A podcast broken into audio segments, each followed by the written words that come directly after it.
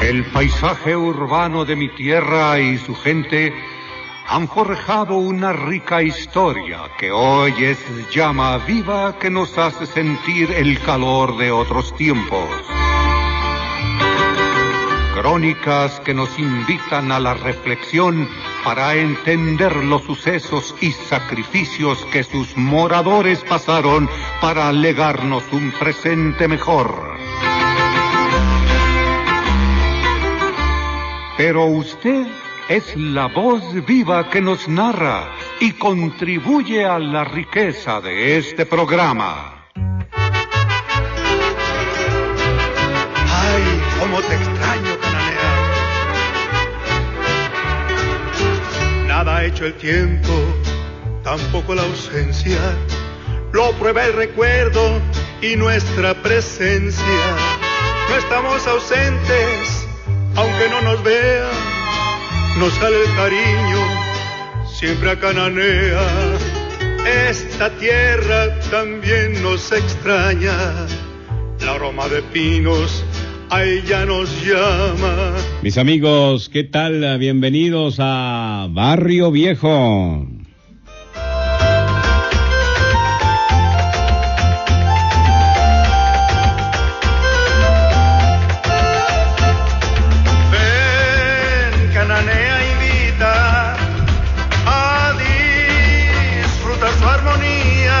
Bien, aquí estamos en Barrio Viejo en esta mañana de hoy, domingo 6 de noviembre del 2016. Y como siempre, dedicado a la memoria de don Arturo Rodríguez Agüero. Don Jesús Morales Tapia, profesor Francisco Javier Tadei. Barrio Viejo. María del Carmen eh, Figueroa, bienvenida, muy buenos días. Aquí estamos ya en Barrio Viejo. Muy buenos días, Isauro. Muy buenos días aquí a mis compañeros y muy buenos días a todos y cada uno de quienes nos, nos escuchan. Este, esperando que disfruten este gran día y un, un saludo en especial a la familia Gallardo Vázquez que siempre nos escuchan por allá en Cananea Vieja. Eh, amigos, aquí estamos en Barrio Viejo. Abel de la Torre, bienvenido, muy buenos días. Buenos días, Isauro. Buenos días, compañeros. En esta fresca mañana de noviembre, pues saludando a mis hijos, Abel y Cristian, a Verónica, ¿verdad? Y pues deseándoles que disfruten este programa. José Chepe Delgado, adelante, buenos días. Muy buenos días, Isauro, y buenos días aquí a los compañeros de mesa y un saludo muy cordial al principal protagonista de este programa, como lo es usted que nos esté escuchando, amable señora, amable amigo, ustedes eh, jovencitos, porque también los jóvenes escuchan Barrio Viejo, les interesa la historia de sus ancestros, la historia de Cananea, la microhistoria tan importante que tenemos en este municipio. Y un saludo a toda la gente que nos escucha por allá, por todas partes, no nomás aquí en la región, por medio del Internet. Así es, mis amigos, y bueno, pues eh, ya integrándose entre nosotros, el doctor en historia, profesor Mario Bustamante Tapia, bienvenido, muy buenos días. Muy buenos días, compañero Isauro, eres muy amable, gracias por los excesos eh, inmerecidos. ah, pues aquí, a José Chepe Delgado con su estrenando chamarra de los Caps. Pero fíjate que esta de los cachorros que nos mandó el cuate, a Isauro le mandó otra, a usted les mandó de también unas... eh, El año pasado, el ¿no? año pasado. Me dijo hace meses el cuate Ramírez, allá me habló de Los Ángeles, me dice, ahí te mandé, Isauro también le mandó, una chamarra de los futuros campeones mundiales ahora en el 2016. Qué Pero- visión. Pero ¿cómo, mi cuate? Si esos pues eh, no- nunca Hace 100 llegan, años que no ganan. Y resulta que hay 108 años. Así que ese cuate, pues no sé si lo diría en broma o lo que sea, pero dijo, esos son los, los campeones en este 2016. Así que pues le, le salió y le atinó. Y aquí está la chamarrita Una de los serie, cachorros. una serie mundial, pues no, esta sí fue, no fue apta para cardíacos, ¿eh? Indudablemente.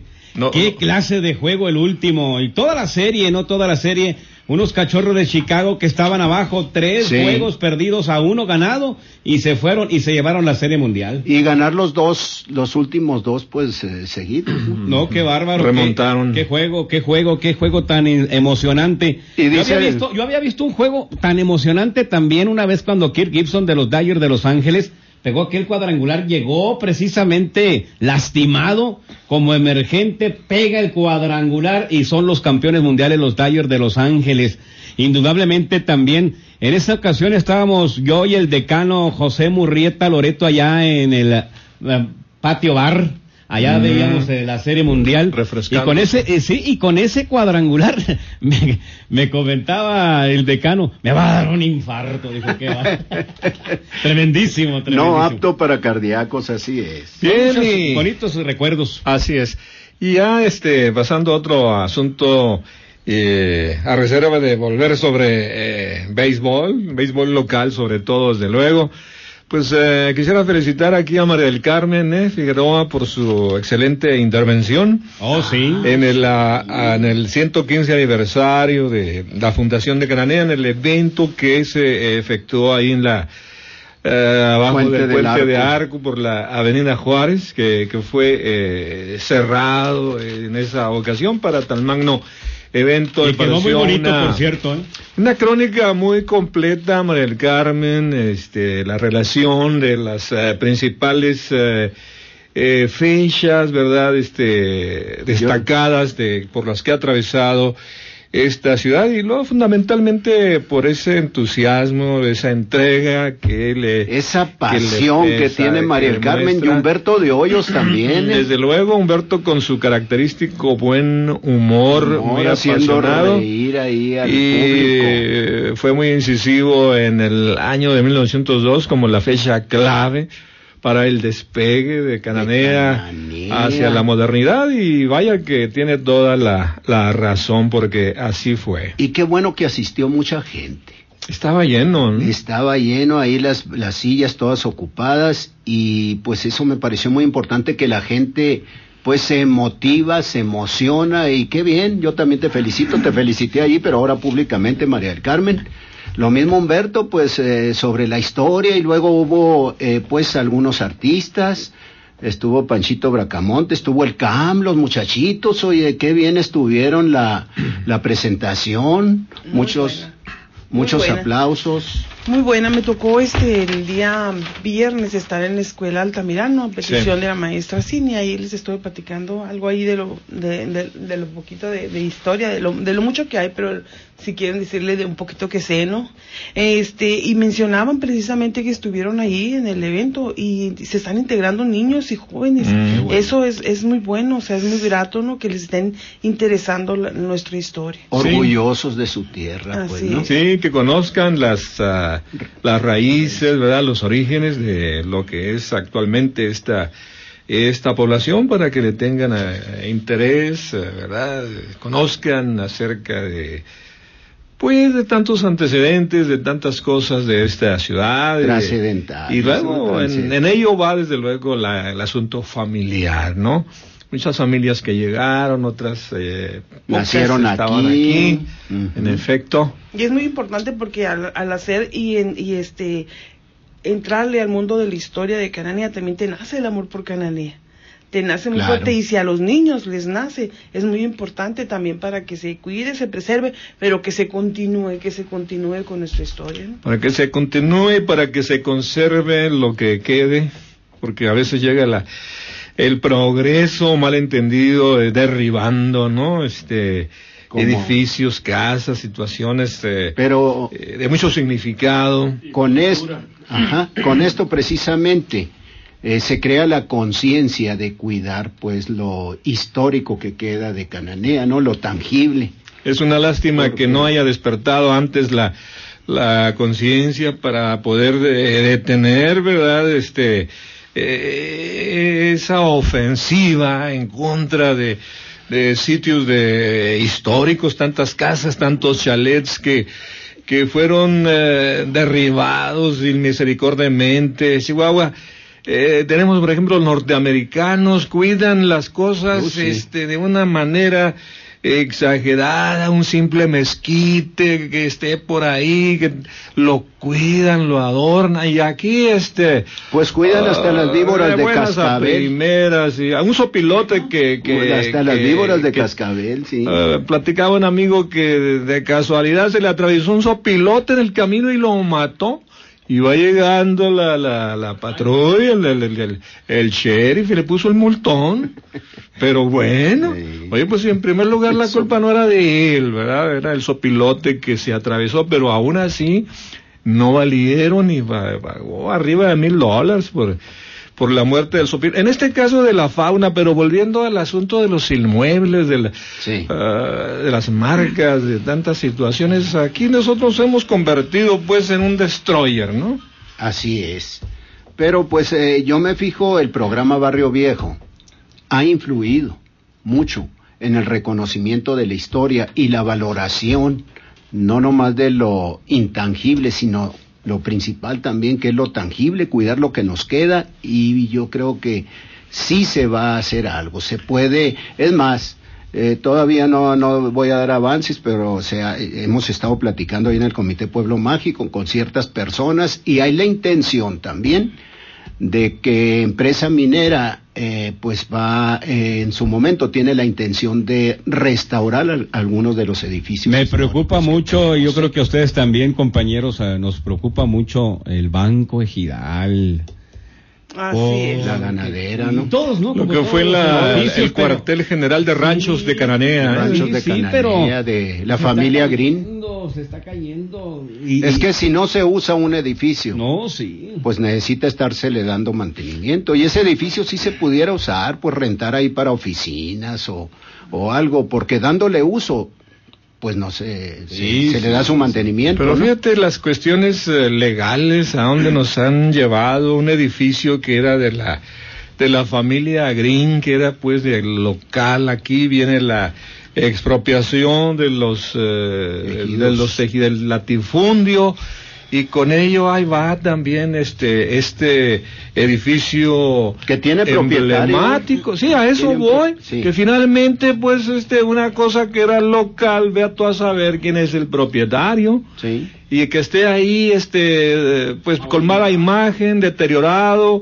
como dice Sauro amenazándose en Venecia abajo en un momento dado como estaba la cárcel de Granea, que afortunadamente ha sido rescatada y se aprecian los trabajos de reconstrucción de este valiosísimo inmueble, ¿no? Se está restaurando. Eh, Sí, estuvimos en el evento, recordarás, Chepe, ¿verdad? Ahí eh, invitados, gracias a Fernando Herrera, presidente eh, municipal, y estuvieron autoridades eh, pues de rango estatal anunciando la buena nueva de la inversión en económico para la, el remodelamiento, pues no remodelamiento, sino restauración, restauración de la, de la cárcel. Está el INA ahí presente, ¿no? Instituto Nacional de Antropología e Historia, pues que está pendiente de que se hagan las cosas, pues como deben. Debiera estar también acá en el, edificio de, la ganadera, pues también ahí vigilando que, en su no se esté destruyendo, exigir, está bien, ni modo, por azares del, de vericuetos legaloides y transacciones, cayeron en manos que no tienen interés en cuestiones de granea, pero entonces el INA debe, él sabe que este edificio tiene un valor extraordinario históricamente hablando, entonces, ¿qué nos pasa, no? Allí pudieran estar algunas oficinas, fíjate, algunas oficinas gubernamentales, Así pues se matan dos pajaritos de una pedrada, no se paga tanta renta, eh, se ponen algunas oficinas y al mismo tiempo se le da una restauración. histórico. O como dijo algún amigo que pasó, que pasó por ahí, ay, qué bien quedaría aquí un oxo, dijo. Así están las cosas. para poner un oxo. Pues ya no tumbarlo, pero que habilitarlo. Creo que hoy ya no se permitiría, ya no se dejaría. Creo que la misma comunidad ya no permitiría eso, aunque no tengan dueño. Yo creo que este se país todo se puede. Sin duda, sin duda. Sí, fíjese que cuando ya hay más conciencia. Siempre que termino platicando, porque afortunadamente me han invitado a algunas escuelas, y siempre que termino platicando y que le hablo de los edificios históricos que aún están en pie y de la historia, de los, de los monumentos que están en dentro de la plaza del jardín. Les digo, después de escuchar estos, ¿ustedes grafitarían alguno? y los niños levantan la mano. No. ¿Ustedes permitirían que alguien grafiteara? No. Bueno, siempre no lo no detengan ustedes. Díganle a un adulto, a un adulto que alguien está grafiteando, pero no lo permitan, no lo permitan. es el momento ahorita de, de, cuidar y para que se preserve, le digo, porque es lo que les está quedando a ustedes. A ustedes y ustedes qué van a platicar. Entonces, ustedes, ustedes es muy importante que lo cuiden. Qué buena labor, eh, ¿Sí? Vamos a irnos a un corte, regresamos a través de la FQ en Cananea, Sonora, en esta mañana.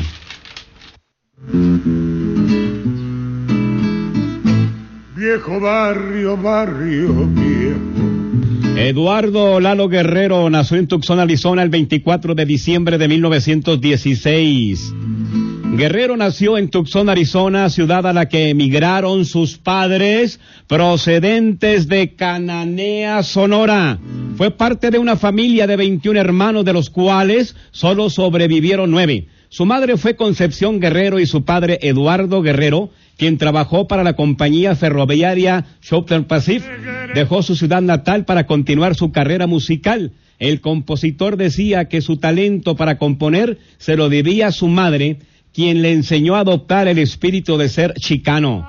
Lalo con el tiempo superó incluso sus sueños como músico, escritor y artista, siendo durante más de seis décadas ganando el reconocimiento mundial como parte de la música chicana. Su primer grupo, Los Carlistas, integrado por el por él junto a Chole y, Joe Salas, representó a Arizona en la exposición general de segunda categoría de Nueva York de 1939 y actuaron en la hora amateur del Mayor Balls, un conocido programa de presentación de talento amateur en la radio de la década del 30 en Estados Unidos. Como lo ven mis amigos, Guerrero nació en Tucson, Arizona, ciudad a la que emigraron sus padres procedentes de Cananea, Sonora. Viejo barrio, barrio viejo,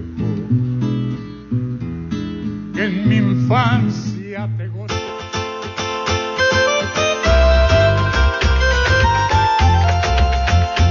Bien, nos vamos con las efemérides rápidamente, ¿no? Las efemérides. Muy bien, Isauro, pues eh, amigos, un 6 de noviembre, un día como hoy, pero de 1891 en el Paseo de la Reforma en México se descubre una estatua en honor del general Ignacio Pesqueira G. Un día 7 de noviembre, pero del año de 1890, don Ignacio Pesqueira registra en Arispe las minas La Helenita y La Alfredeña. Y un 8 de noviembre, pero de 1902, se autoriza la construcción de la cárcel de Cananea. Eh, el cronista de la ciudad en ese entonces, el profesor Julio Sosa Ballesteros, publicó el libro XEFQ, aniversario de La Voz de la Ciudad del Cobre, que es el que tengo aquí a la mano, compañeros. El 62 aniversario, ¿no? En ese tiempo. Y ahorita comentaremos algunas de las cuestiones que están dentro de él. Muy bien. Eh, un 10 de noviembre de 1996 Deja de existir el señor Domingo Bello López, gerente de XCFQ en sus mejores años. Un gran jefe y amigo de grata memoria, descanse en paz. Un día 11 de noviembre del año de 1865, el general Jesús García Morales toma las riendas de Sonora al recibir en Cananea Vieja el mando político y militar del Estado. Y un 12 de noviembre, pero de 1567, Rodrigo de Maldonado penetró en el Valle de la Cananea después de entrar en Bacuachi y Arispe, proveniente de Ures de, paso, de paso hacia Arizona. Y también, amigos, un 7 de noviembre, pero de 1907, pues eh, es la gesta heroica de Jesús García, por consecuencia, pues es el Día de los Ferrocarrileros, así que mañana se festeja el Día de los Ferrocarrileros. Y pues estas Sí, sí cuando iba entrando a la estación te oí que, que comentabas acá a los compañeros acerca de que... Eh, ¿En dónde nació Jesús García? En Batuc. Pues ah, según otras crónicas, ah, e inclusive existió en, en, Hermosillo una placa y que decía, en este lugar nació Jesús García Corona, Y este se trata ahí de donde está el Parque Madero. ¿No has visto donde está el mundo? Así que hay un Sí. jardín de niños o algo así. En ese lugar, dicen algunas crónicas que ahí nació Jesús García Corona, que inclusive anduvo aquí en Cananea trabajando. ¿eh? Exactamente, miren, este de libro, hecho- de hecho, la calle se llama Jesús García, ¿no? Ahí. este libro me lo regaló, vean lo que antiguo. Me lo regaló Alejandro Torres. ¿Quién es Alejandro Torres? Es, la- es él y su papá todo el tiempo han arreglado el reloj que está en el palacio. Gracias a ellos, que se la saben al revés y al derecho, su papá ya murió, por supuesto, hace mucho, ¿no? Pero él sigue arreglando el, el reloj. Y dice, fíjate que fue ahí con el Comelepes. ¿Cómo se llama? Benjamín eh, Mecánico, Figueroa. dice él, ¿verdad? Figueroa, Sí. el Comelepes, dice. Y tiene un montón de libros y te traje este, me dice. Y en este libro viene de la, de la familia García. Mira, Mario. Eh, Doña Rosa era la mamá de él. Y aquí dice, pues que, dice, cuando los García. Ah, dice. Dice, de la vida de la familia García en Batuc, risueño pueblecillo que se encuentra situado casi al centro del estado de Sonora, recogemos gracias a un folleto publicado por el escritor sonorense señor David Muñoz Molina, nativo de Batuc, muy interesantes datos sobre la adolescencia de Jesús García. Dice, cuando los García llegaron a Batuc, ah, llegaron a Batuc, ¿no?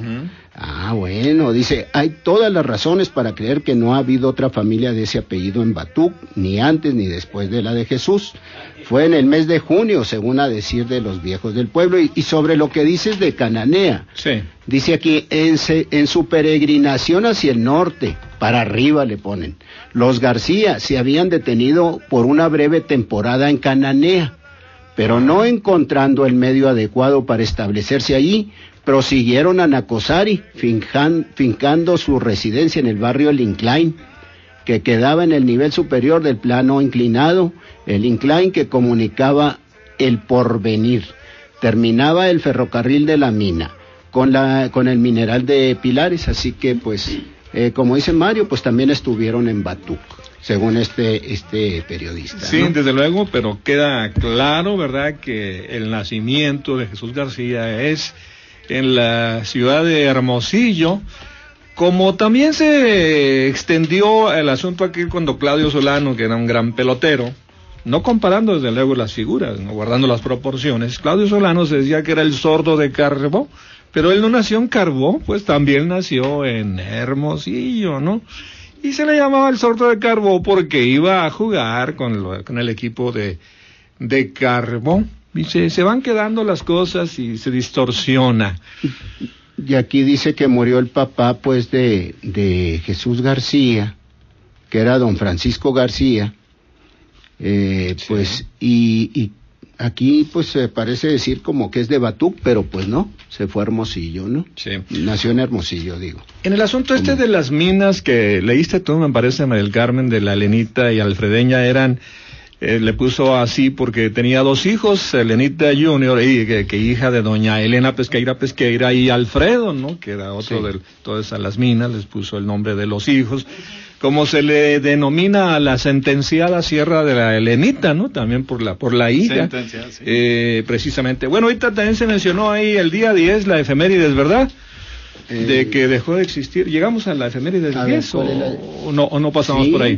Que sí. dejó de existir. El señor Domingo Bello López, ¿cómo en no? el libro publicado del profesor Julio Sosa Ballesteros en ocasión del 62 aniversario de esta estación, aparece en la página 18 una fotografía de, don Domingo y un breve texto que a la letra dice, recordamos con cariño al señor Domingo Bello López, primer gerente de XFQ por muchos años, publicista, el mancuerna ideal con Bellope, el amigo Andrés Bello Quiroga, su hijo, don Domingo siempre fue celoso de su labor, programando los turnos, cuidando que todo funcionara bien, un amante del periodismo. Él no está ya con nosotros, pero todavía se escuchan su- sus programas como ritmos diversos.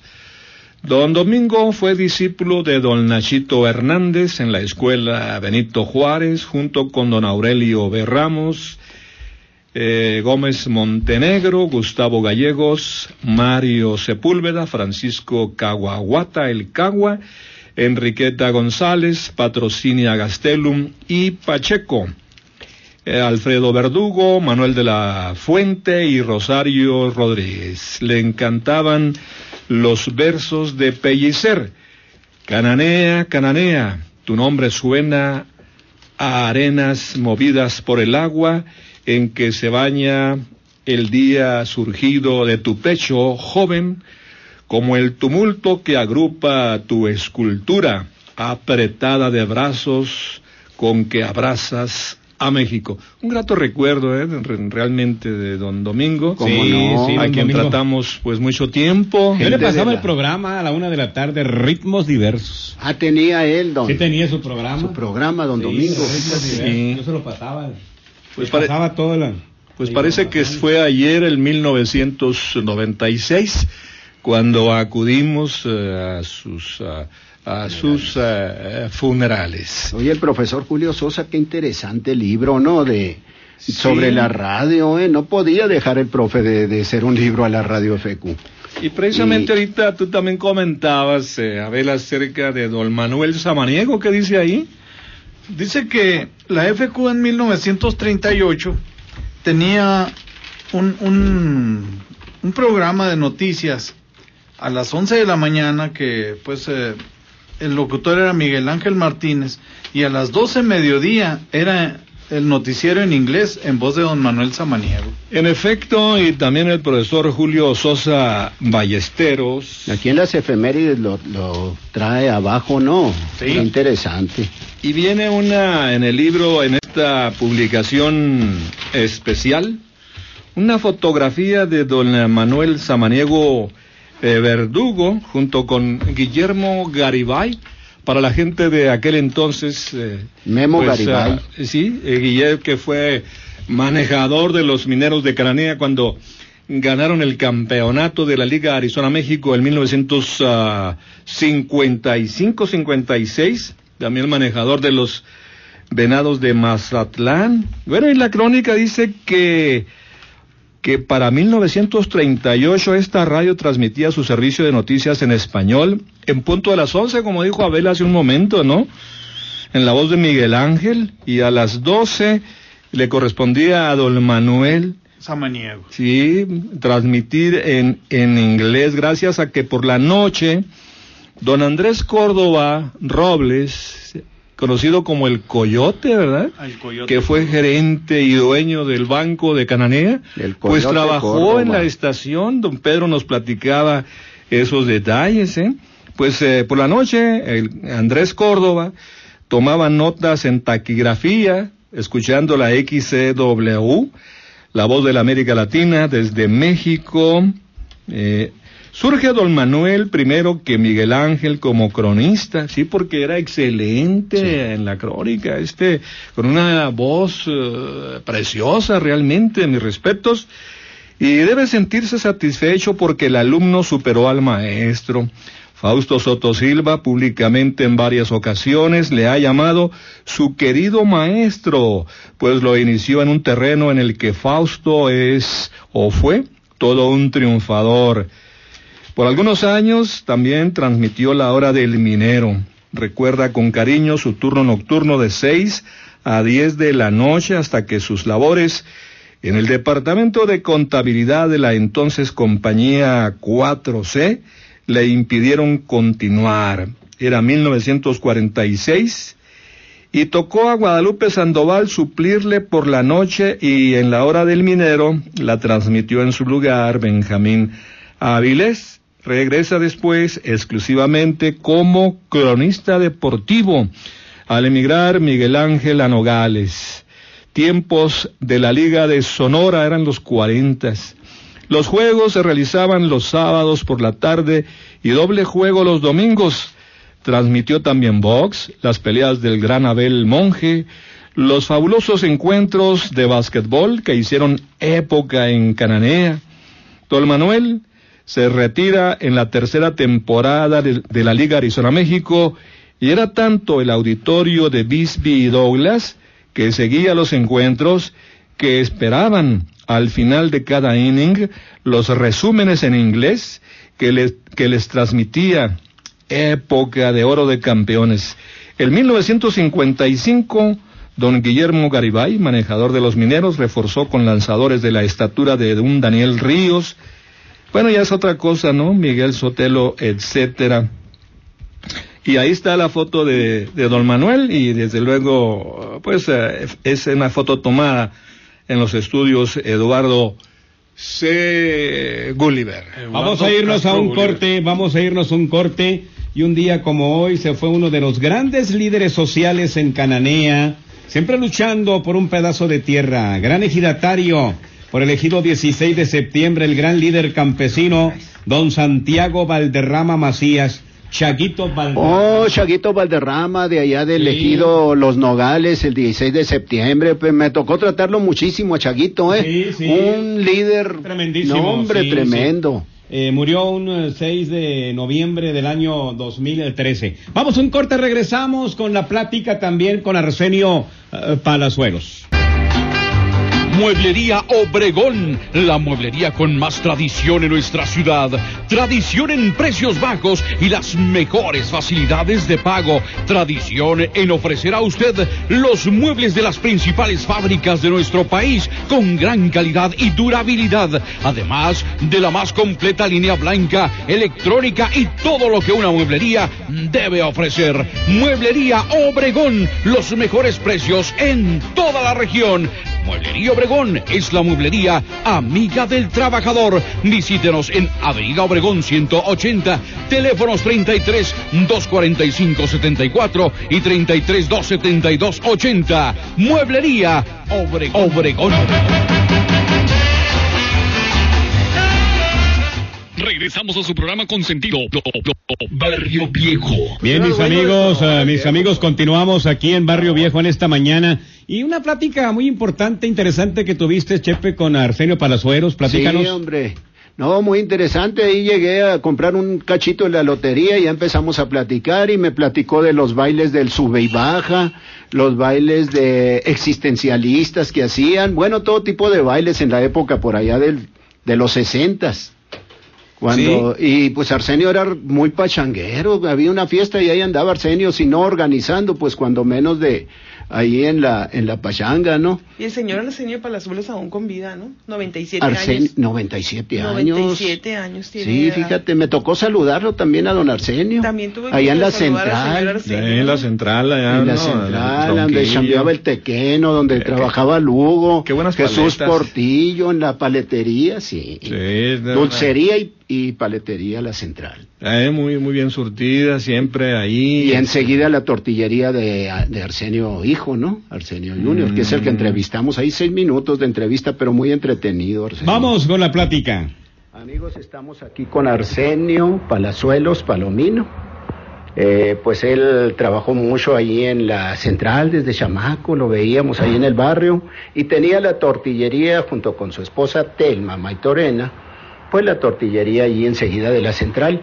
Y, y lo que se trata ahorita que estamos recordando los bailes que se hacían antes, que un baile tropical, que un baile vaquero, y también un baile del sube y baja que recordamos pues que era muy pachanguero Arsenio, en todas andaba, y qué bueno que nos va a platicar un poquito sobre esa época. ¿Qué nos platicas de los bailes, Arsenio?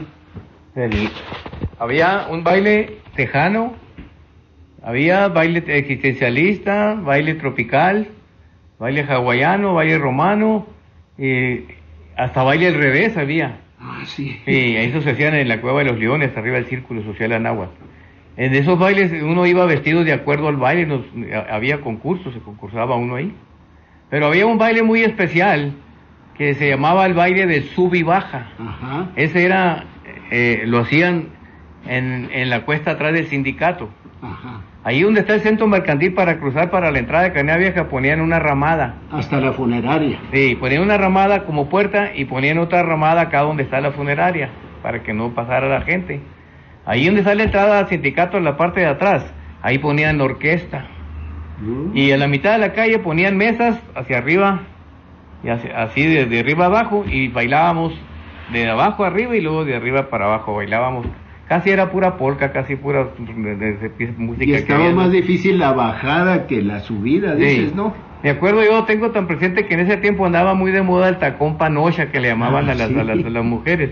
Llegaban con sus zapatos nuevecitos y ya para media hora ya traían los tacones todos a- a- acampanados así para afuera, así todos, eh, este... Bueno, había el- chamba para, para los eh, zapateros, ¿no? Que ponían las tapitas del tacón panocha, me Pues sí, acuerdo. recuerdo. Sí, Oye, Sí, esos ¿y- eran el tipo ¿y de quiénes bailes. organizaban esos bailes? eh? Pues aquí el baile, el baile tropical lo organizaba, yo me acuerdo, Cinia Bain, Cinia Berni organizaba. El baile existencialista lo organizaba, me acuerdo, Ricardo Moreno, fue Ricardo Ricardo So- So, perdón. el Super organizó. Sí. Y, y habíamos un, un grupo que hacíamos el baile tejano, lo hacíamos en la casa que era de los González, allá por la Guerrero, eh, donde está ahorita el, el, el, el- kinder, este, buenos amigos, ahí en el patio hacíamos eh, el club tejano, el baile tejano, perdón. Metíamos carretas de caballos, metíamos este vacas de zacate, y nos vestíamos así como tejanos, las mujeres también con sus vestidos y- y así como del viejo oeste. Y el baile tropical. llegaba, muchos llegaban a caballo, otros en burros y, y- y Ah, todo, sí. sí, eh, así, ¿no? Y tú eras de los organizadores en algunos. En aquellos bailes me tocaba a mí organizar en aquellos, ¿no? Y Cinia Berni también. En es- pues, ella, hacía el baile tropical aquí donde está donde estaba el casino antes había un local que se llamaba Las Moras antes Ah, sí, pues eran de Tomazón. Sí, ahí- Tomazón ahí. Bustamante, sí me ahí acuerdo. estaba el salón ese y arriba del círculo había un baile que se llamaba baile revés. Ah, y ese. ahí este hacían el baile y la mujer tenía que ir a, al hombre. Ah, yo me acuerdo de tenía que ir a sacar al hombre Uy, y luego venir a dejarlo a la mesa. Eh, lo, lo malo es que no nos dejaban entrar a la barra eh, las mujeres, mujeres entraban a la barra Ah, y todo eso, sí. Oye, qué Pero me acuerdo que me acuerdo que empezaron a, a perder eh, esos bailes empezaron a perder este mucho este gente que les gustara pues porque porque había muchos muchachos que se vengaban pues Ah. o sea había había que, que- Los sacaban a bailar y no salían. salían pues y decía para que aprendan decían así. y se suspendieron. y luego no faltaban las serenatas. Sí, ¿Cómo ahí, ahí donde, ahí donde, donde está ahorita los Mireya en el centro, enseguida Sí. íntimo, ahí estaba, había un salón de baile, pues el Bohemia. Sí, ahí el había el baile existencialista ahí, Ese lo organizaba Son Moreno. lo organizaba, Son Moreno, me acuerdo y el, creo que y el tropical, el baile tropical. Eso lo organizaba Cinia Berni. Cinia Berni Sí, también. baile tropical, baile... hawaiano. Iba uno vestido de acuerdo, mandábamos a hacer eh, ropa especial y todo. Ah, pues nos sentábamos en el piso en, en, en, en- petates así, en esos eh, mangoches así de colores, eh, ponían piñas así, luego eh, una palmera en el centro, ponían y todo, ¿no? Pues esos bailes más o menos 1962, 63, ¿no? No, esos fueron todavía el 68, 69. 68, Sí, 69. sí. Pues qué bonito recordar esa época, amigos, aquí con Arsenio Palazuelos, una breve capsulita, pero recordando sobre todo el baile, el baile de Subibaja, ¿quién lo organizaba? No recuerdo, fíjate, quién organizaba ese baile. Eran clubes que había. Pero sí te tocó bailar ahí. No, hombre, ¿cómo no? Eh, Y era más difícil, dices, la bajada que la subida. La, la, la subida era todo dar. De la bajada tenía que ir veniendo, venía Con uno freno. deteniendo a la, a, la, a, la, a la pareja, uno con freno. Muy bien, muy bien. Gracias, Arsenio. Dale, gracias. Por... Bien, pues ahí estamos, mis amigos. Bueno, pues eh, esos bailes tan eh, populares, ¿no? El sube y El baja, sube y ¿no? Eh, eh, ¿Cuándo se desorganizaban esos bailes? A ver, comenten ahí. Dice. Siempre que... Arsenio dice que por ahí en los ses- 60 a mediados, ¿no? Todavía hasta el menciona que 68 desde atrás del centro mercantil hasta arriba, ¿no? era el Sí. sub y baja. Ahí en el es. pavimento. Así En el es. pavimento. Sí, y qué incómodo, ¿no? Realmente, no por subir y bajar, sino porque sobre el pavimento, ¿no? Que Oye, no está y- plano, no, y dice, plano dice Arsenio la subida a todo dar, pues, pero la bajada hay que ir frenando ahí. Sí. ¿sí? A ver, don Rubén, Palacios. Adelante, buenos días, don Rubén. Buenos días. Sí, adelante, don Rubén. Mira, el baile de sub y baja, Sí, los primeros que fue único, lo hizo el 2030. el 2030. Fue una idea del Fofi García. ¿De quién? Fofi García. Del Fofi García. Sí, fue muy popular aquí en Cananea. Ajá. ¿Ves? El 2030 fueron los, los que hicimos ese baile. Sí, ¿qué año fue? El año sí no te puedo decir porque, porque la memoria... Ándele, pues, gracias. Pero pues fue en el- por ahí por el 60 y... entre el 60 y 70. Ándele, pues, gracias. Ok. Gracias. Gracias, muy amables mis amigos. Y bueno, pues ahí está, ¿no? Ahí está.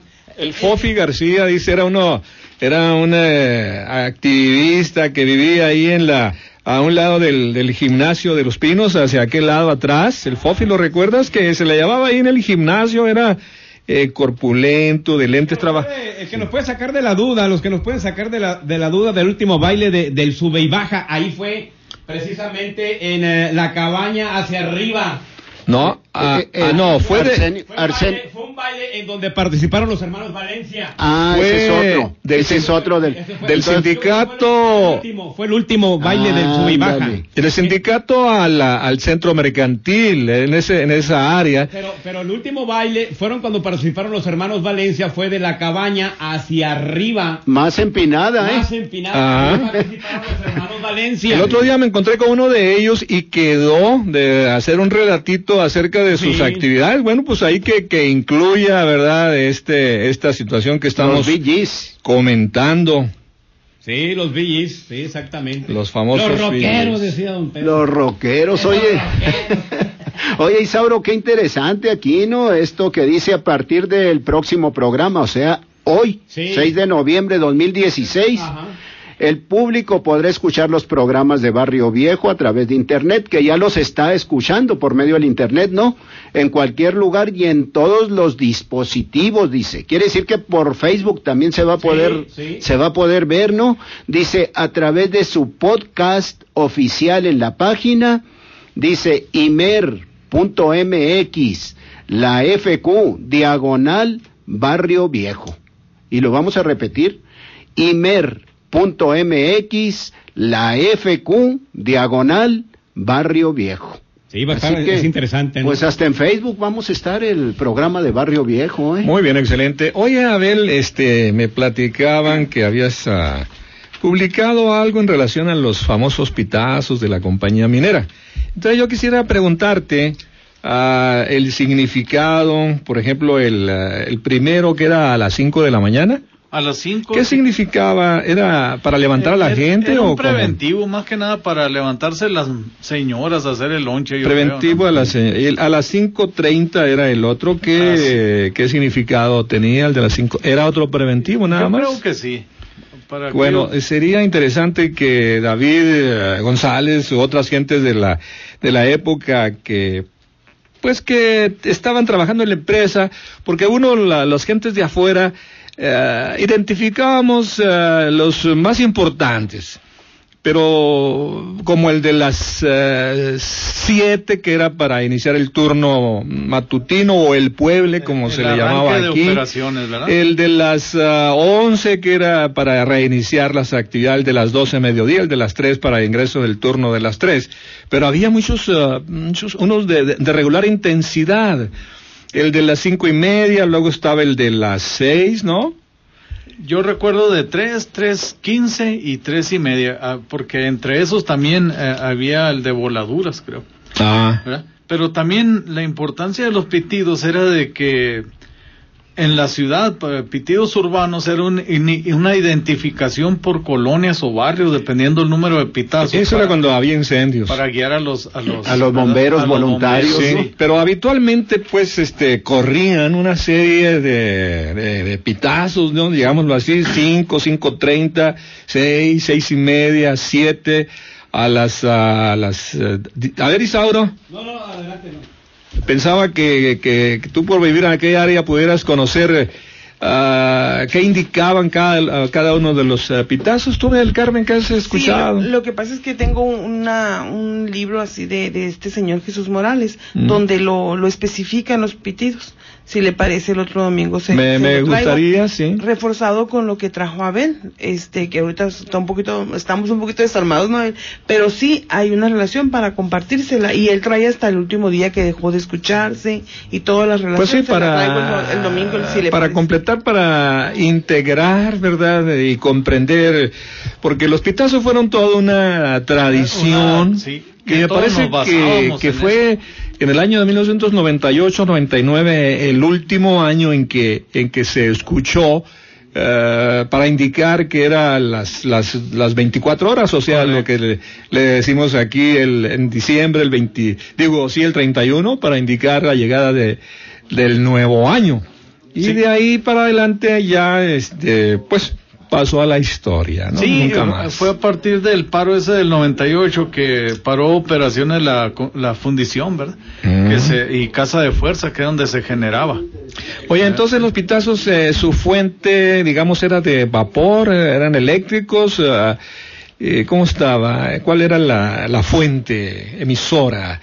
Eh, porque tú dices por ahí, me dijeron que decías que había un lugar que le decían el salero. El salero, ahí estaba la, el lugar donde estaban tres relojes cronometrados con el de Sierra Vista, los cuales se hablaba cada semana para, para calibrarlos, ¿verdad? Ahí mismo el, el operador había a, algunos manuales de, de operación de los pitazos, porque no era cualquier cosa.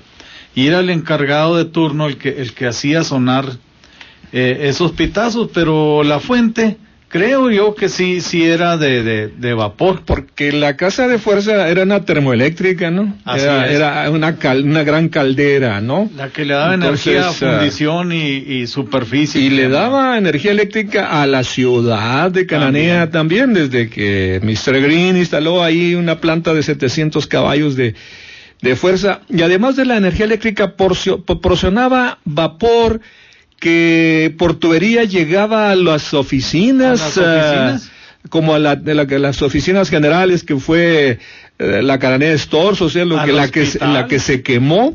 Allí era un ambiente muy agradable porque eh, llegaba el vapor y se utilizaba para calentar el interior del edificio y todas las casas que estaban hacia abajo, todas, sí, Sauro. Ahí tenemos en la línea Efraín, eh, eh, eh, ¿Efraín qué? Efraín Guerrero, Efraín Guerrero. Efraín, eh, bienvenido. A, a- coméntanos acerca de esto, de, de los pitazos y todo eso en la casa de fuerza. Pues anteriormente, como te digo, no. Se, se quitaba con un silbato de vapor que tenía la casa de fuerza. Sí. Y después, ya que no recuerdo el, en, en cuándo pusieron eh, la sirena que estaba en el salero, como está comentando el señor este. ¿no? Sí. Y, y ya después eh, se, se empezó a pitar con, con la sirena. Con la sirena, sí. Sí, Pero anteriormente era un silbato de vapor. Era un silbato de vapor. Ajá. Eh, los pitidos, ¿no te acuerdas cuántos eran? ¿No recuerdas? Pues eran, eh, era el de las cinco y media, Cinco y media. era el de las seis y media, Ajá. el de las once de la mañana, el de las once y media, las doce y la una de la tarde. Y luego ya después, de la noche. sí, ya después fueron las tres, ¿no? Sí, el de las tres y luego el de las Tres y media. las ocho y luego el de las once de la noche para la entrada de trabajo. Así es. Muchas gracias, Efraín. Ándale pues, gracias. Gracias. Guerrero, el Bazooka Guerrero. Se agradece. Sí, se agradece infinitamente. Y bueno, pues eh, ahí estamos a través de la XFQ. Vamos a ir un corte, estamos sobre el tiempo.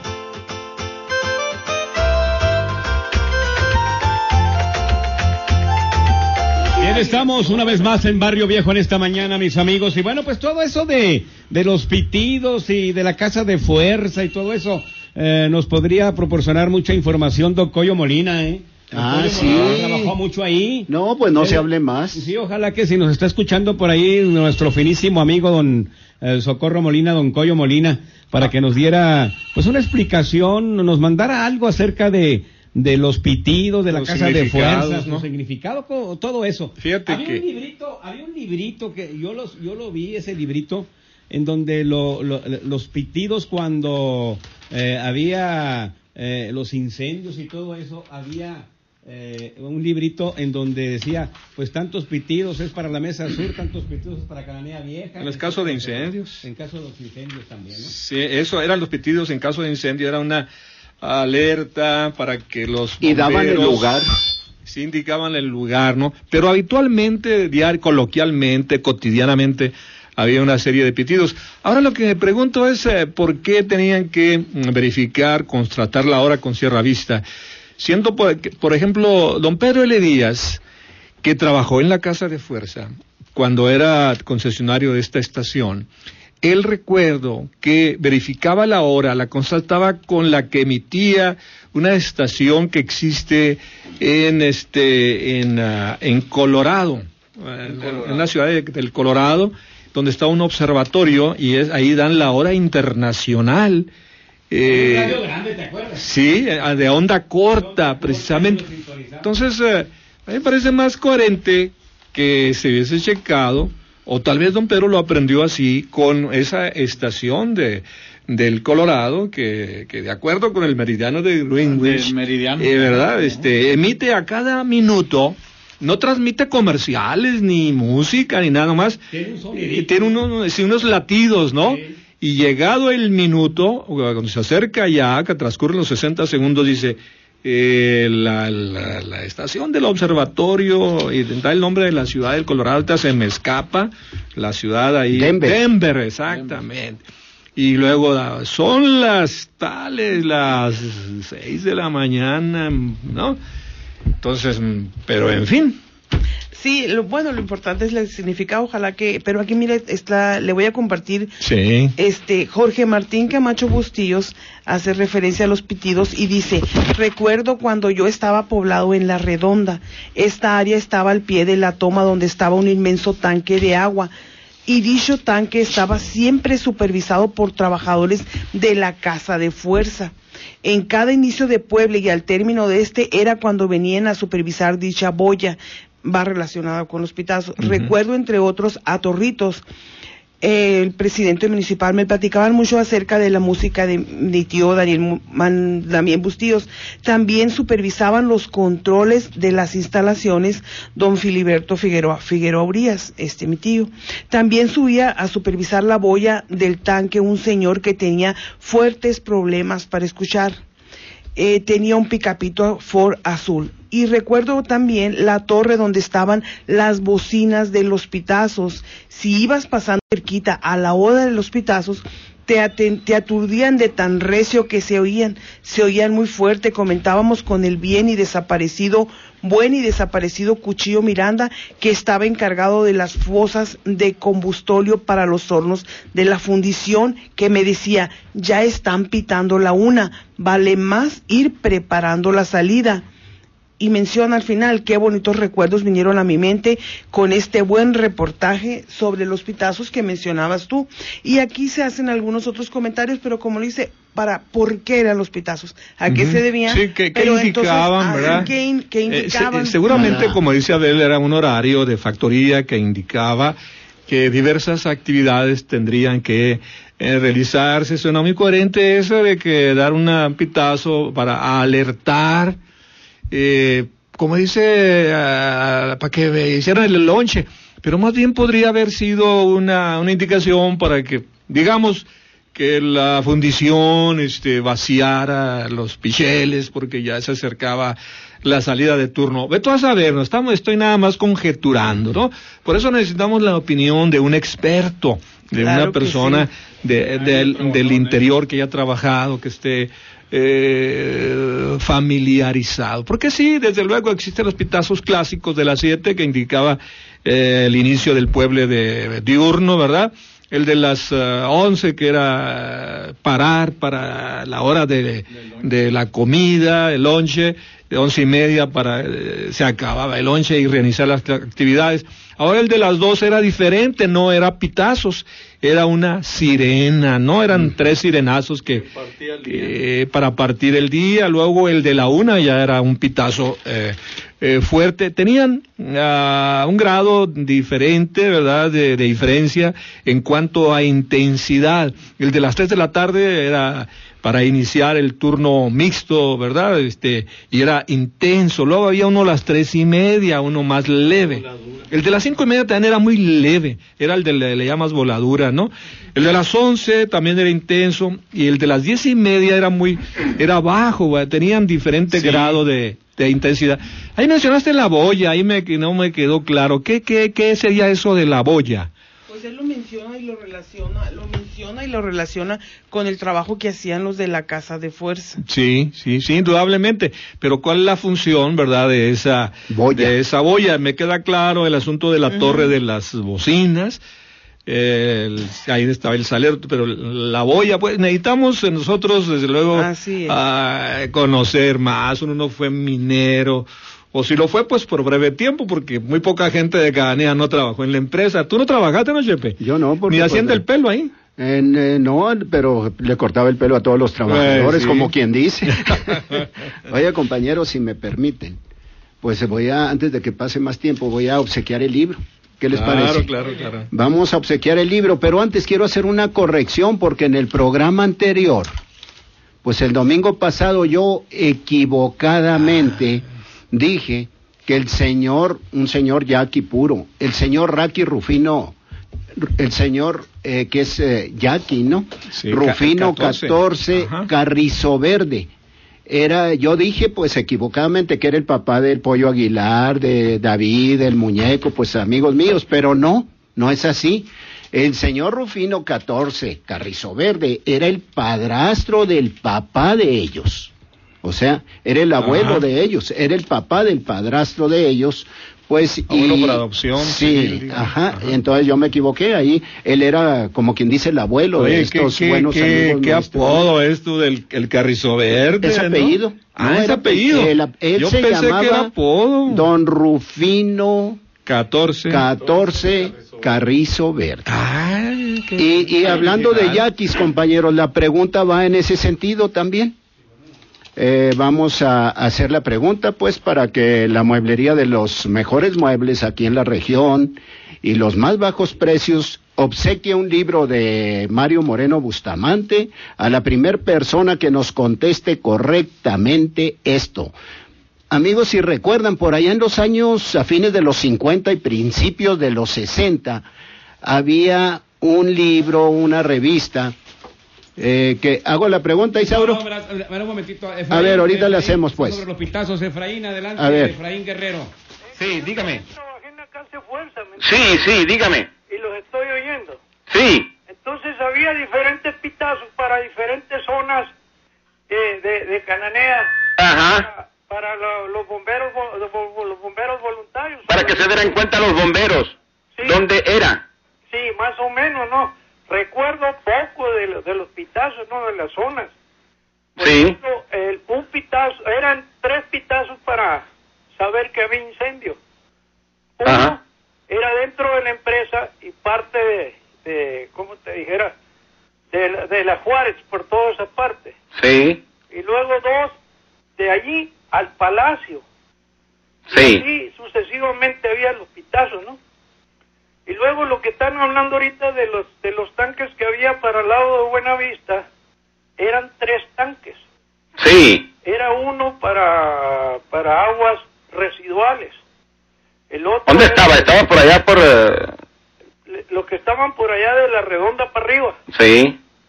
Era uno para aguas residuales, el otro era del ojo de agua y el otro era del río.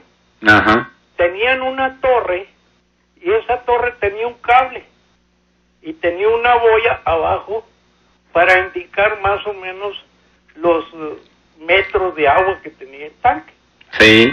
Entonces mm, nosotros íbamos y lo revisábamos hasta allá, porque había veces que se movía y se quedaba atorada. Así es. Había que moverla para que volviera a caer, para que diera los niveles. Así es. Gracias, Efraín. Ándale pues, gracias. Gracias. Claro que sí, miren, ah, entonces les digo que por allá en el 57, 58, 62, 63, 65 había una revista que salía cada semana, se llamaba Alma Grande el Jackie Justiciero. Sí, cómo no. Entonces, la primer persona que nos diga cómo le decían al, al, pues el segundo de a bordo de Alma Grande, que todo el tiempo andaba con él, eh, que nos recuerde, le vamos a obsequiar un libro. Eh, pues eh, vamos a repetir la pregunta. La revista se llamaba Alma Grande Jackie Justiciero. Salía un Jackie ahí, pues muy valiente, ¿no? Estilo Felipe Reyes. Pero andaba con un compañero, pues un compañero como andaba Pedro Infante con el Mantequilla, Jorge Negrete con el Chicote el y Llanero Solitario. el Llanero Solitario con Toro. El... Entonces le vamos a regalar un libro, la primer persona, ¿cómo le decían? A ¿Sí? ver, vamos a ver, sí. Adelante. Llamada, continuar, sí. Porque pues muchos de mi, sí, muchos de mi época pues eh, recordamos que leíamos esos libros, los intercambiábamos las revistitas, no te cambio el alma grande por el calimano. Adelante, buenos días. Buenos días. Sí. ¿Era Secut Paloyán? ¿Secup? Pero este es el yaqui justiciero De Sonora. de, de Sonora, ya Vamos a ver, repite la, la- la pregunta. ¿Cómo se llamaba el compañero que todo el tiempo andaba con aquel eh, famoso, eh, pues, personaje de, de la revista Alma Grande, Jackie Justiciero? Alma Grande traía un, un pues, un, Un ayudante. un ayudante, pudiéramos chamita. decir, un compañero. Chamita, así le dicen cuando en Ajá. Baja California a los, a Sí. los que andan ahí con el gobernador, ¿no? Como Chanok traía Secub, exactamente, chamita, pero ¿no? Alma Grande traía otro ahí. Un mascota. ahí. Sí. vamos. Adelante, buenos días. Buenos días, se llamaba Sueco. Sueco. Sueco, ¿cuál es su nombre? Rosario Navarro Oviedo. Rosario Navarro Oviedo. Rosario Navarro Oviedo. Sí, su número. 33 201 101 15, perdón. 33. 35 10 A ver, a ver, a ver, a ver, más despacito, a ver, espérame, espérame. 35 10111. Ándele, pues, gracias. Ok, ¿a qué hora paso? Ándele, gracias. Muy bien, el sueco. El sueco andaba con Alma. Sí, 35-101-11. 101, muy bien. Bien, vámonos, vámonos con eh, la cápsula, rápidamente la cápsula. ¿Qué Pero antes, tenías pero ahí? antes, rápidamente también, estamos sobre el tiempo y estamos eh, ya, ah, se nos está pasando por aquel corte. Vamos al corte y después la cápsula. Vámonos con la cápsula rápidamente. Esta es la microcápsula histórica de Barrio Viejo. Bueno, amables amigos, pues aquí estamos con la cápsula microhistórica dominical de Barrio Viejo con el ingeniero Humberto de Hoyos, recién desempacado de, de por allá de Alemania, que por cierto antes de irse unas semanas eh, pues por aquellos rumbos, nos dejó grabada la, la, la, el escrito que dejó el ferrocarrilero que traía en 1906 eh, pues los trenes aquí de Mr. Green. Muy interesante estuvo en tres etapas. Y ahorita pues vamos a continuar con algunos artículos del, del diario Vivir de esa época de 1902, que todavía estamos en 1902, y también un artículo interesante que viene allí en, en el Cananea Herald sobre cómo nuestros vecinos del norte, norteamericanos, querían cambiarle el nombre al puerto de Topolobampo, ahí en Sinaloa. A ver, Humberto, ¿qué nos platicas primero de, de ese diario Vivir, no? Pues muy buenos días, tengan todos ustedes. Eh, bueno, hay varios artículos, ¿no? Aquí de, como bien dices, del diario Vivir y estamos eh, ya, pues pasada la Navidad y viene un, como en todas las Navidades, el exceso de alcohol y aquí viene una pelea navideña. Dos leñeros de la chivatera terminaron sus festejos navideños con un altercado. El pleito nació de viejas rencillas entre ellos. El agresor empezó a lanzar unas piedras en dirección de la puerta donde estaba parado su enemigo. Su enemigo contestó sacando su pistola, pero el primer hombre se quitó su abrigo y se lanzó contra su enemigo. Pero el hombre de la pistola disparó. Seis disparos se hicieron en dirección del hombre sin ningún efecto, y antes de que el que disparó pudiera recargar su pistola, el primero le quitó la pistola y le dio varios golpes duros en la cabeza, como, como castigo por su mala puntería. Las heridas infligidas fueron muy severas. Después de los daños, apareció la policía y condujo a los dos combatientes a la cárcel, donde se encuentran en este momento.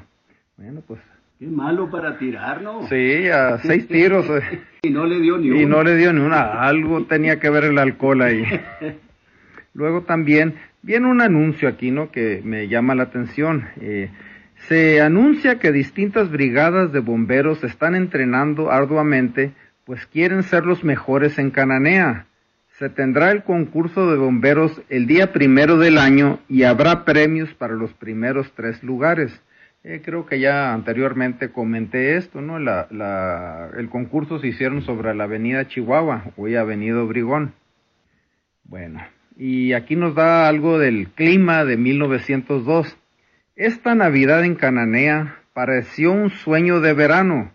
Mientras nosotros disfrutamos un día soleado y caluroso, nuestros vecinos al norte tuvieron un frente frío que les pegó de duro a Kansas, Colorado y Nebraska. Bueno, pues... Eh, Estaba bueno el clima aquí. Sí, sí.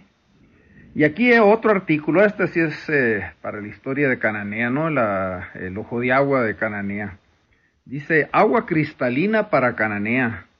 Los trabajos se han empezado en el ojo de agua, a nueve millas de Cananea, para una planta que tiene la capacidad de bombear tres millones de galones de agua por día y la tubería de 12 pulgadas que se usará para transportar el agua cananea llegará en unos días y dentro de tres meses se pondrá fin a uno de los problemas más grandes que tenemos, la falta de agua buena para consumo humano.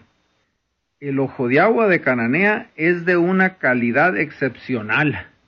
Las bombas serán de gran potencia, ya que la diferencia de altitud entre Cananea y el ojo de agua es de más de mil pies y una estación de bombeo será instalada a cinco millas del ronquillo. Hidrantes serán instalados en la mesa y otras partes y se tendrá presión suficiente en caso de un incendio. El costo de todas las mejoras será de 150 mil dólares oro. Entonces, pues ya tenemos eh, eh, ya tenemos algunos años trayendo el agua de Cananea y si bien recuerda la mayoría de la gente, pues hace 30, 40 aguas, años teníamos un agua requete buena aquí en Cananea. Reconocida. Reconocida, así es. Bueno, y también quiero leer este artículo que, aunque no tiene nada que ver con Cananea, me llamó mucho la atención. Dice lo siguiente. La prensa mexicana está en guerra en contra del proyecto de cambiar el nombre del puerto de Topolobampo por el nombre de Port Stilwell o Puerto Stilwell. Este es un artículo que volvemos a publicar y que apareció en el periódico La Voz de Mazatlán. O sea, el Heraldo de Canané está republicando una, una periódico Una Mazatlán, de Mazatlán. una nota de Mazatlán. Nuestros colegas del periódico La Libertad de Guaymas, Sonora, se oponen al nombre de Puerto Stilwell, que es el nombre que aparece en los mapas oficiales de México y el Ferrocarril del Oriente. Se pide que el gobierno prohíba a las compañías ferrocarrileras se abstengan de usar el nombre Yankee en lugar de Topolobampo. El Congreso mexicano y en su defecto la legislatura del Estado son las únicas instancias que tienen amplio poder para cambiar el nombre geográfico de cualquier ciudad o pueblo dentro de su territorio. Nuestros estimados primos del otro lado de la frontera están haciendo esfuerzos sobrehumanos para americanizarnos y como tarde o temprano tendremos que sentir los efectos de la doctrina Monroe pero mientras tanto, el gobierno está en su derecho de restringir con toda energía todo eso que significa un ataque a nuestras leyes y decretos. Y le pedimos a toda la prensa que hagan saber nuestra oposición para que nuestras ideas lleguen a los niveles más altos del gobierno, quien no dudamos se opondrá a estas injusticias. Entonces llama la atención cómo los americanos nos han, eh, han querido influir en, desde hace tiempos eh, muy viejos en nuestras cosas. Y aquí también pues viene, dice que tarde o, temprano tendremos que sentir los efectos de la doctrina Monroe.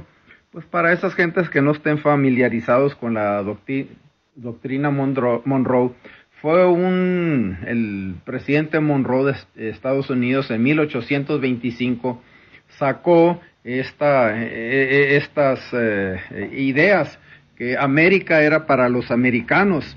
Entonces ellos no querían que naciones como Francia, España, Inglaterra, que eran las potencias en el mundo, anduvieran eh, por acá en el Nuevo Mundo. Y como ya para esas fechas, pues ya en 1825 ya México tenía su independencia y varios países del Centro y Suramérica también ya tenían sus independencias, los americanos querían ser ellos los que influyeran en el futuro de todo América. Creían que eran los únicos americanos. Así ¿verdad? es, así es, inclusive hasta la fecha, eh, cuando hablo con americanos y me dicen, no, nosotros los americanos, y le comento, somos americanos todos, por eso se llama Norteamérica, Centroamérica y, Suramérica. Y otro, otro dato curioso es que desde hace años Estados Unidos ha estado queriendo que México cambie su nombre. El nombre oficial de México es Estados Unidos Mexicanos.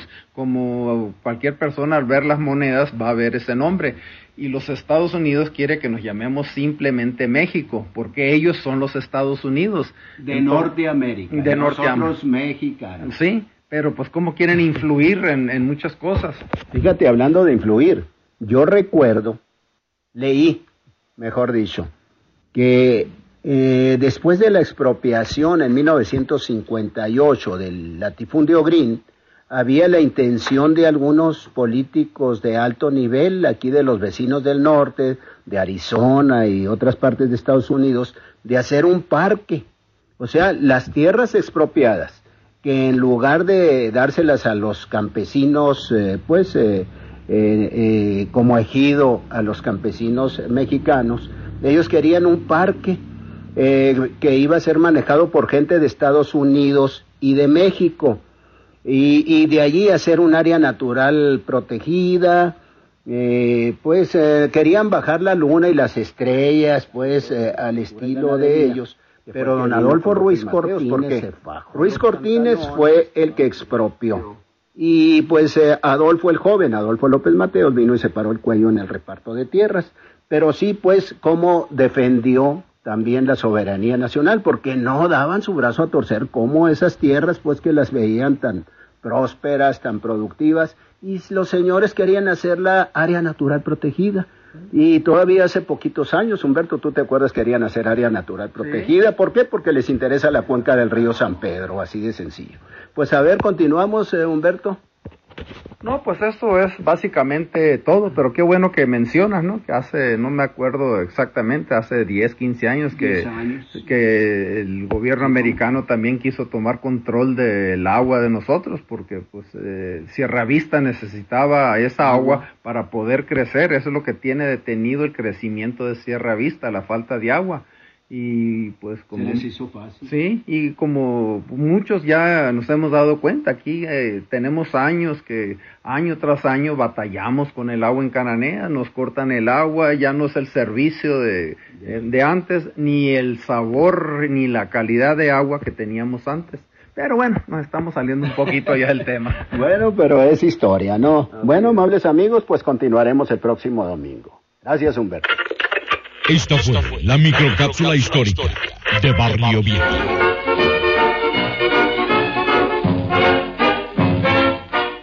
Atención, atención a los señores contratistas y albañiles. Travis de Cananea les está ofreciendo material de alta calidad como viguetas, bovedillas y malla para techos firmes, entre piso y azotea de casas o edificios.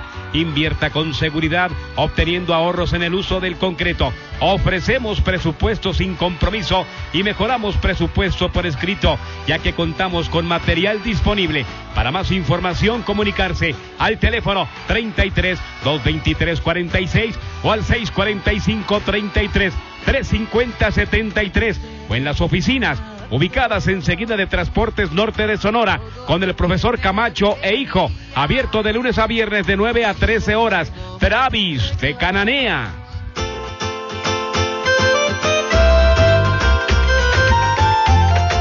Bien, continuamos en el viejo, adelante por allá en, eh, en la otra cabina, por allá nuestros amigos, eh, adelante. Sí, sí, gracias, Isauro. Pues amables amigos eh, del auditorio, eh, han de saber que aquí el compañero eh, Abel de la Torre, pues aparte de ser un técnico calificado, operador de máquinas, Eh, un chef, eh, Profesional. consumado, ¿no? Sobre todo en comidas chinas y, y otras eh, Caguamanta con camarón. variantes. Pues junto con esas cuestiones, esas habilidades, esas gracias, pues también tiene el don, ¿verdad?, de la, de la inspiración eh, poética. Y va a ser aquí precisamente María del Carmen Figueroa quien va a leer a ustedes una de las composiciones de Abel. Sigue, María del Carmen. Sí, con todo permiso, Abeli. Es, se lo nombró nostalgia. Me encontró la lluvia en el lugar de los sueños, en ese bello lugar donde prospera el verano, en ese rincón amado de árboles y río, protegido por los verdes cerros centinelas. Ahí fui a recordarte, a respirar la fresca fragancia del lugar, todo igual, solo faltas tú. Llegó el ocaso, ocultándose el sol entre los cerros en llamativos naranja. Los pajarillos poco a poco dejaron de trinar. Y yo, muy triste, me alejé de ese lugar, sabiendo que iba lejos y sabiéndote lejos de mí. Solo nostalgia en el alma, porque esos dos veranos quedaron atrás, pero quedaron vivos muy dentro de mí. Abel de la Torre. Oye, este, pero el nombre de la composición es Nostalgia. Nostalgia. Un aplauso a Abel, que hoy estamos descubriendo que es un poeta, también es un estuche de monerías nuestro buen amigo Abel. ahora hay más. Es en verso libre esto, ¿no? No, no es en verso rimado, ¿no, Abel? Sí, o sea, Muy bonita. adelante, adelante. y se publicaban en, en el periódico en en el Hermosillo. cambio ¿no? sonora, sí. Cambio Sí, de estábamos recordando eso. que fue después del sonorense, fue salió el cambio. Saludos cordiales a doña Carmelita Álvarez, nos acompaña siempre en Barrio Viejo, ¿eh? Es la mamá de Panchita Álvarez, la maestra Panchita Álvarez. Un saludo muy cordial para las dos. Eh, eh, el, Ah. próximo, eh, el próximo 12 de noviembre, Chepe. Sí. Noche mexicana, sur el volunta- el voluntariado del DIF invita, ¿eh? Ah, la noche sí. mexicana. Tú ya estuviste ahí, me dijeron. Sí, yo no me pierdo esos bailes. Noche mexicana. Noche mexicana, verás qué baile van a tocar los tipos, ¿eh? Ah, los tipos. y va a haber un mariachi también. Oh, qué bien. No, Voluntariado pues no nos lo perdemos el próximo sábado, no le hace que lleguemos un poquito desvelados aquí a Barrio Viejo. No, claro que sí. La FQ. Transmite de manera simultánea, en amplitud modulada, en el 980 XEFQ. En frecuencia modulada, en el 103.1 XHFQ. Desde Cananea, Sonora, México. Estudios y oficinas. En la esquina de Avenida Juárez y Novena Este. Colonia Los Pinos. Teléfono 33 20115. Oficina 33 239 00. La FQ. Una estación del Instituto Mexicano de la Radio. Bien, regresamos y adelante, compañeros. Pues acá eh, comentando, ¿no? Acerca de Abel de la Torre, este, muchos sabían de sus composiciones porque lo habían leído, ¿no? En la, en el sema- En en el diario. Cambio que se editaba en la, exactamente en la capital del estado y ahora aquí mm, eh, Abel trajo un legajo precisamente una eh, colección de la sección arte, ¿no? De, de, de cambio que por fuerza mayor salió de, ese- de circulación. Oye, y doña Honora Garner, pues en esta vez no nos eh, eh, trajo na- na- su poesía, No que nos tiene tan acostumbrados a esas eh, eh, también eh, excelentes eh, intervenciones con esas eh, poesías que ella también compone. Vaya que en Cananea existen eh, valores. Claro, hombre, Eh, han existido. La poesía, Abel, ahora que descubrimos, don Basilio Ágil, profesor Julio Sosa Ballesteros han, han publicado libros sobre poema. ¿Sabes quién? Lidia, la esposa del profesor Caro también. Es Y una luego hay una- Y Sa- María el Carmen Y también. lo hay una figura muy notable, Paulina Cázares, tú has oído hablar de ella, Abel, nacida allá en los campos eh, mineros, a ver, algo Y de en Paulina. Magdalena, ¿verdad? Eh, pues más bien en la Ciudad de México. En la Ciudad de México. Bien, Eh, hablando de pero- doña Honora, aquí está ya. en la Ándale. Ah, qué bueno. Sí, adelante.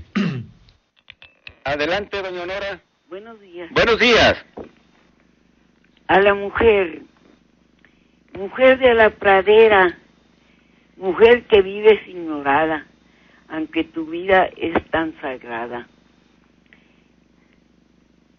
como la de la más alto nivel sin pedir nada.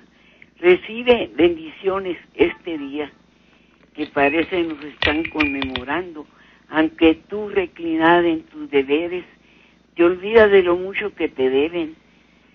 La intelectual, la madre abnegada, la hija, la maestra entregada a sus alumnos y a sus hijos, solo piensa en servir. Ojalá vengan otros conceptos que ayuden más a la mujer para que siempre estén atentos, se fijen en la madre y su deber. Vaya pues una gran alabanza a quienes merecen nuestro gran respeto y así ponernos en una balanza para nosotros es un gran reto. Muchas gracias. Gracias. eh. Gracias, doña Honora. Y bueno, pues ya casi nos, ya nos vamos. Sí, estamos. María Carmen. Muy, muy- un saludo, doña Nora Garner de Germán. Este, muy bellas sus, sus poesías. Le saludo con afecto. Y también aprovecho este para mandarle un saludo a la señora Carmelita Ibarra Bio de Álvarez. Exactamente. Eh, no se pierde el programa, este, igual que la señora Berta León de Arellano. Este, nada más le menciono ahí que precisamente las dos son viudas, pero se siguen y continúan llamándose así, de Arellano y de Álvarez, ¿no? Un abrazo y también igual a Lidia Flores, a Mafi Moreno, este, que se recupere, Sonia Hermenta, Lidio de la Torre, mi tía Hermida Figueroa y a todos mis hermanos. Muchas gracias. Eh, Abel. Pues eh, un placer haber eh, compartido con ustedes este programa, agradeciendo a mis compañeros de equipo, a, ti, Sauro, y mandando un saludo especial a Berito y a mi señora madre. Eh, José Chepe Delgado. Pues yo me despido, Isauro, y pues eh, eh, agradeciendo a todo el público el favor de su atención. Y Dios mediante el próximo domingo, pues eh, aquí estaremos un poquito desvelados porque vamos a ir al baile del DIF, el baile, la, el baile mexicano, la noche mexicana, donde pues van a estar los tipos, conjunto que yo no me lo pierdo cuando está tocando. Así que eh, un agradecimiento a todos ustedes, amables amigos, y el próximo domingo, Dios mediante, aquí estaremos. Mario Bustamante Tapia. Bien, pues ya de salida voy a echarles unas palabras, pero eh, en relación a los a los burros, ¿eh? este, no agraviándome. Bueno, pues eh, a burro desconocido no le toques la oreja. A burro negro no le busques eh, pelo blanco. Y de cornada de burro no he visto morir a ninguno. Muy buen día. Buenos días, mis amigos. Estuvimos aquí en Barrio Viejo.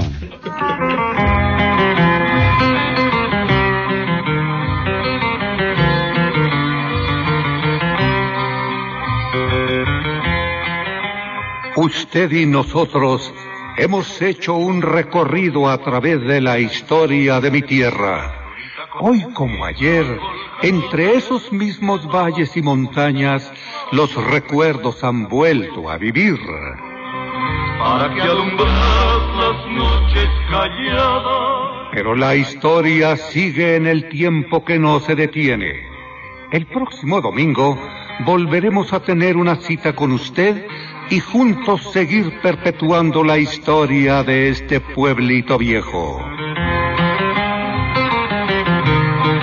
Gracias por su atención y muy buenos días.